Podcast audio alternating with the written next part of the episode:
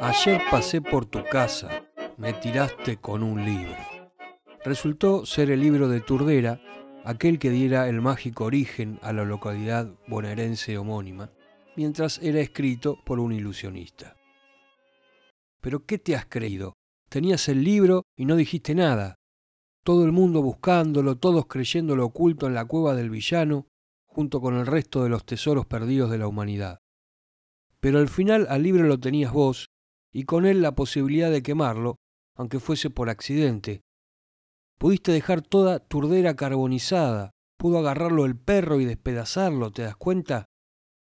¿Quién sabe lo que hubiese pasado si se te ocurría volver a poner en orden esas páginas que no tienen título y que no están numeradas?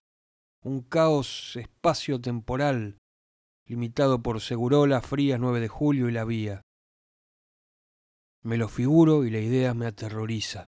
Las casas y las veredas desacomodadas, los autos andando al revés, la gente esperando media hora el 51 solo para ver que llega el tranvía a caballo, la puerta de la cocina que da al baño y la del baño al dormitorio del vecino, los vivos enterrados y los muertos festejando, el hospital convertido en puerto de frutas, las calles con nombres de próceres aún no nacidos, las vacaciones y el recreo ocultos detrás de un pizarrón, las clases que no terminan nunca, el oficinista intimando con la esposa de su jefe, el jefe que los descubre y ellos que le echan la culpa al caos de Turdera.